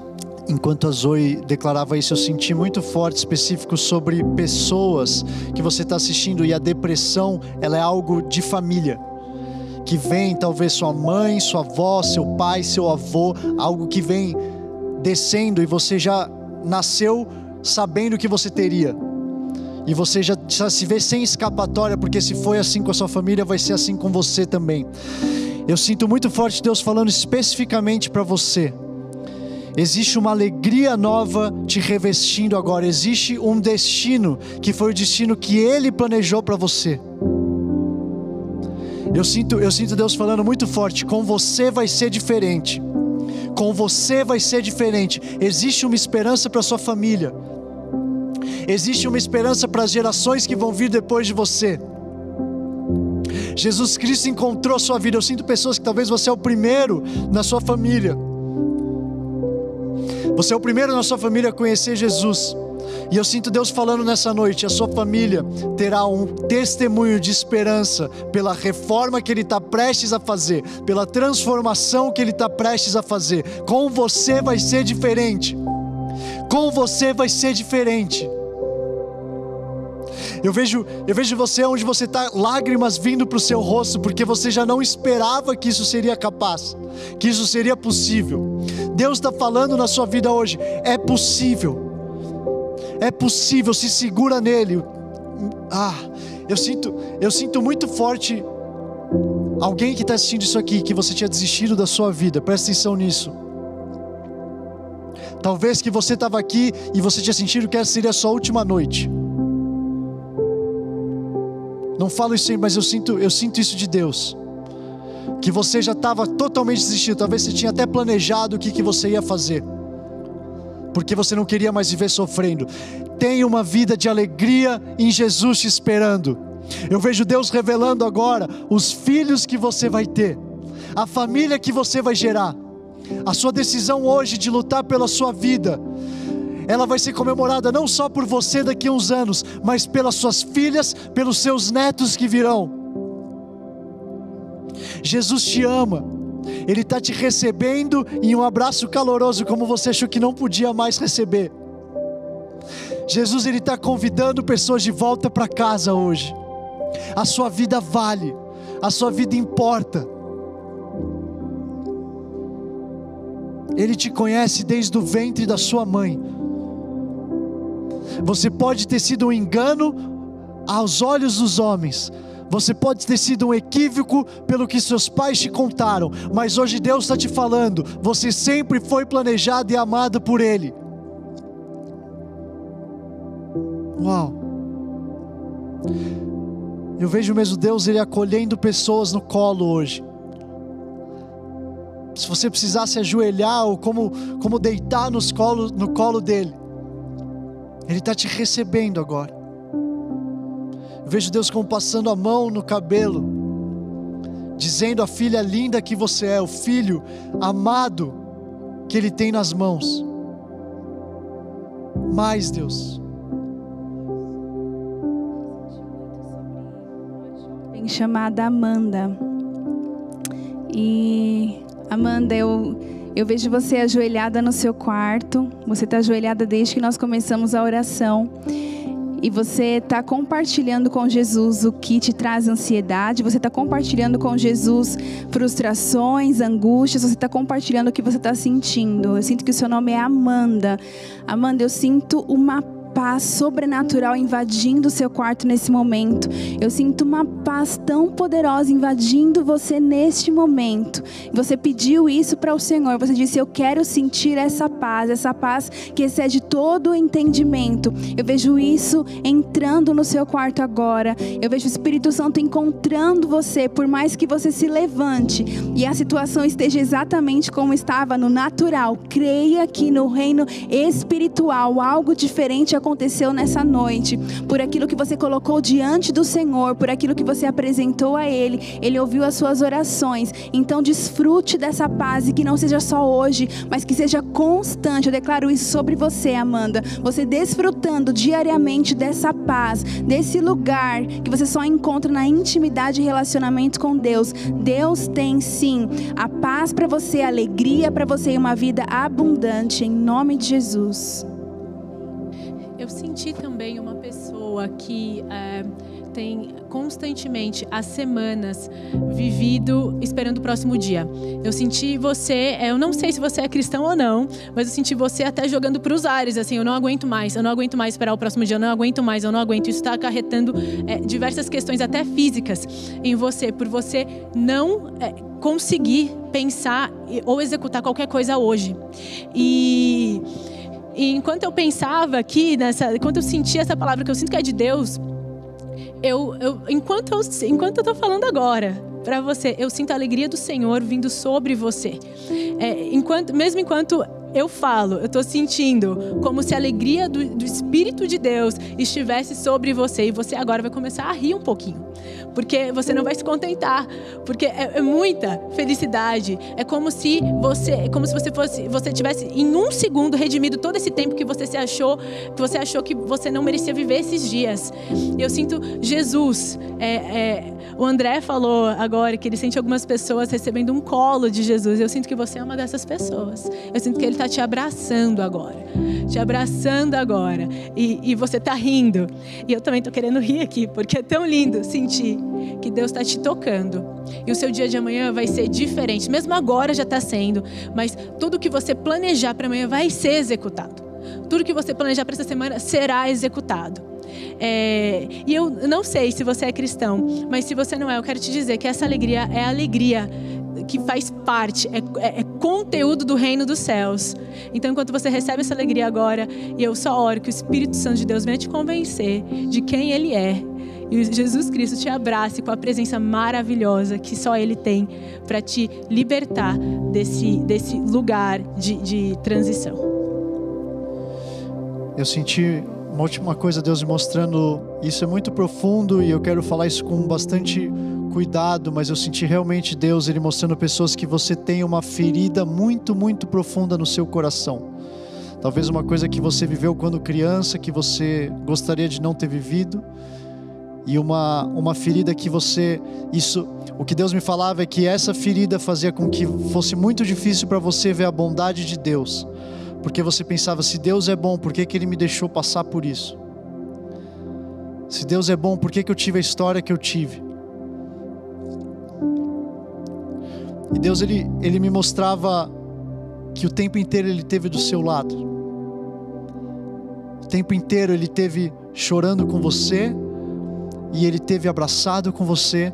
Eu via muito forte agora enquanto ele te abraça, ele lembrando que assim abraçado com você ele estava naquele quarto escuro que você pensou sempre que você estava sozinha.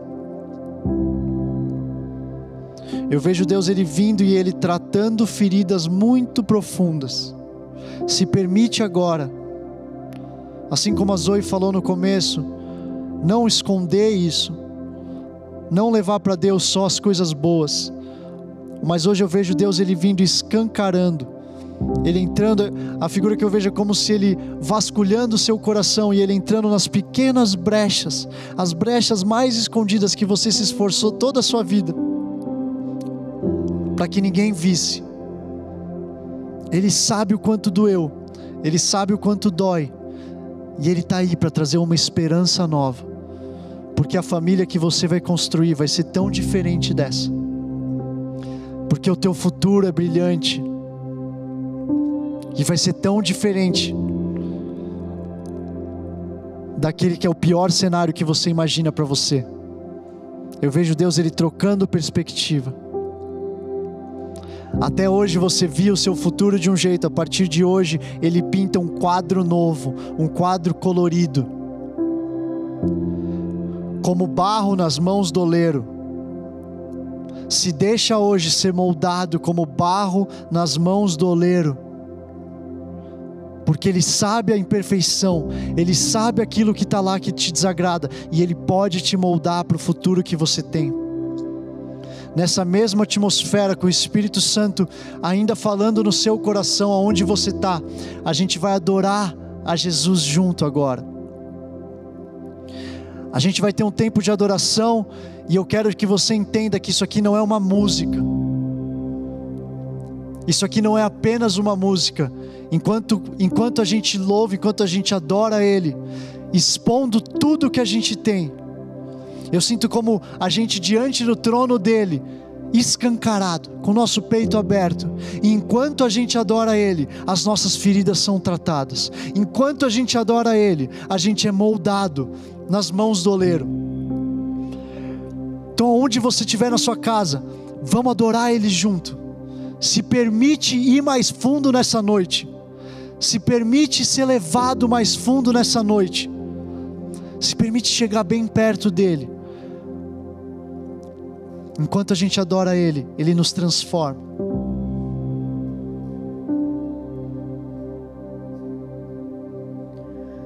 Tu és o oleiro.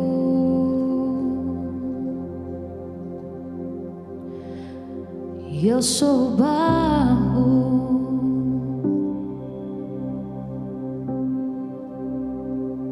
Quem sou eu para duvidar e questionar?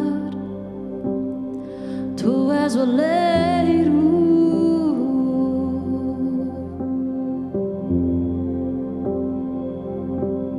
E eu sou barro.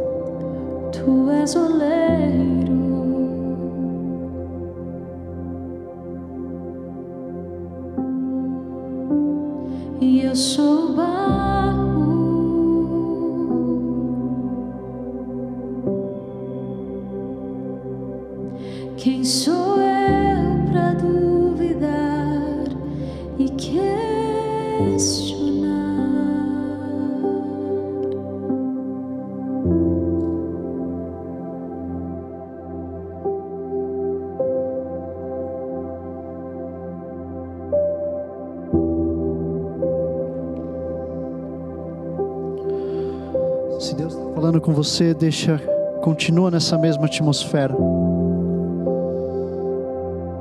Continua nessa mesma atmosfera onde você está. Deus ele está lavando. Sinto Deus realmente lavando as casas.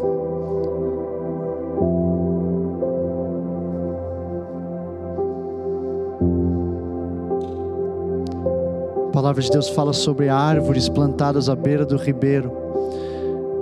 Eu vejo como rios que eles estão fluindo agora na casa de vocês. E vai ser um lugar que você vai se enraizar. Vai ser um lugar que você vai se enraizar. Na presença do nosso Pai. Esse ambiente em que o medo é lançado fora. Esse ambiente em que a gente sabe quem a gente é, que a gente é amado, que você é amado, que você é amada. Nessa mesma atmosfera, eu tenho uma pergunta para fazer para vocês hoje. Talvez essa seja a sua primeira vez aqui, talvez você nunca tenha tido a chance de entregar a sua vida para Jesus. Talvez você nunca teve a chance de convidar Ele a fazer morada. Talvez está experimentando uma coisa que ainda é meio louca e que você nem tem todas as respostas para o caminho. É o compromisso hoje e uma janela que se abre para a sua vida. Eu vejo Deus, existe uma passagem na Bíblia que fala para a gente do filho, um filho tão amado que saiu, que ficou distante do pai dele. E quando ele resolve voltar para casa, o que a palavra fala é que quando o pai vê ele lá longe, ele sai correndo em direção a ele. Porque Deus, quando a gente dá uma brecha para Ele, quando a gente se permite voltar para casa, Ele vem correndo na nossa direção. Talvez você até hoje se sentiu sujo demais ou suja demais para poder voltar para a casa do Pai. Como aquele homem que estava comendo nos, com os porcos, que ele estava num lugar que era indigno dele estar. Mas quando ele decidiu voltar para casa, ele tinha esperando ele um banquete. Ele tinha roupas, ele tinha um banquete e mais importante do que tudo isso, ele tinha um amor de um pai dele que amava, sempre amou a vida dele. Hoje tem um convite para você, talvez que está longe de Jesus, para poder voltar para perto dele, ou para você hoje que nunca teve a chance de convidar ele para morar no seu coração. A ansiedade, como a gente está falando, esse mundo traz para a gente. Eu não posso vir aqui na frente de vocês e prometer uma vida fácil e sem ansiedade. Não posso prometer para você porque Jesus nunca prometeu isso. Mas eu posso prometer alguém que vai estar do seu lado. Um outro que vai estar com você na fornalha, por mais difícil que ela seja, por maior que seja a barreira, por maior que seja o medo, por maior que sejam os leões que estão lá dentro, eu posso te prometer um que vai estar com você, de mãos dadas, fazendo você ser mais forte e passar por aquilo. Então, se essa, se essa é você, ou se esse é você essa noite, e você quer fazer essa oração junto com a gente, eu queria que você escrevesse aí no chat do YouTube. Digita aí, porque a gente quer te conhecer, a gente quer poder comemorar. Digita só eu, só isso, duas letrinhas, E-U, eu. Se esse é você essa noite, se essa é você essa noite, digita pra gente eu no chat. E a gente quer te conhecer e a gente quer poder fazer essa oração juntos. Nessa noite de festas, nessa noite tão profunda, tão especial, mas também uma noite de festas. Não digita aí no chat eu. E se você é essa pessoa, repete essa oração junto comigo. A palavra de Deus fala que se a gente crê com o nosso coração, a gente fala com a nossa boca, a gente confessa a Ele, e a gente tem a salvação, a gente tem o perdão pelos nossos pecados. Então, se esse é você, se essa é você, já estou recebendo aqui que tem pessoas que estão fazendo esse compromisso, essa oração hoje. Que coisa boa, que coisa mais linda, que coisa mais preciosa, essa oração que você está fazendo hoje. Então, se essa você, repete depois de mim: Jesus nessa noite, eu te recebo como meu Senhor e Salvador. Me perdoa pelos meus pecados, Deus. Me lava com seu sangue, Jesus. Escreve o meu nome no teu livro da vida. Obrigado por ter vindo aqui para esse mundo, por ter morrido pelos meus pecados e por ter ressuscitado e me dado a vida eterna. Hoje eu recebo essa vida eterna. Hoje eu recebo e eu decido caminhar desse dia todos os dias da minha vida ao teu lado, Jesus. Em nome de Jesus. Amém. Faz barulho onde você está, nas palminhas, na sua casa, na janela. A gente tem nove pessoas já que fizeram essa oração com a gente. Tá tendo festas lá no céu e a gente vai fazer festas aqui na terra também, por causa desses filhos que estão voltando para casa. Que alegria ter vocês com a gente. A gente quer conectar com vocês, a gente quer poder caminhar junto. Vocês não estão mais sozinhos nessa. Conecta com a gente, manda uma mensagem para a gente no Instagram do Vox. Esteja com a gente, a gente quer caminhar junto. E a gente quer poder estar junto nessa, nessa conquista. 11 pessoas estão me falando aqui. 11 pessoas. Que coisa boa. Hoje sua vida mudou e eu não vejo a hora de ouvir os testemunhos de tudo aquilo que Deus vai fazer no seu futuro. Porque ele vai ser brilhante. E hoje não foi só a sua vida que mudou, foi a da sua família, foi uma das gerações que vão vir a partir da, dessa decisão que você está tomando hoje. Então, mais uma vez, estúdio, faz barulho para Jesus, porque Ele é bom o tempo todo e Ele está vivo, e Ele está vivo. Nath, Paulinho, Zoe, não tenho palavras para agradecer. Quão especial foi esse momento, quão especial foi ter vocês junto com a gente, falando desse tema tão precioso. Obrigado pelo tempo de vocês, obrigado pelo coração de vocês e por ter derramado tanto sobre a gente essa noite.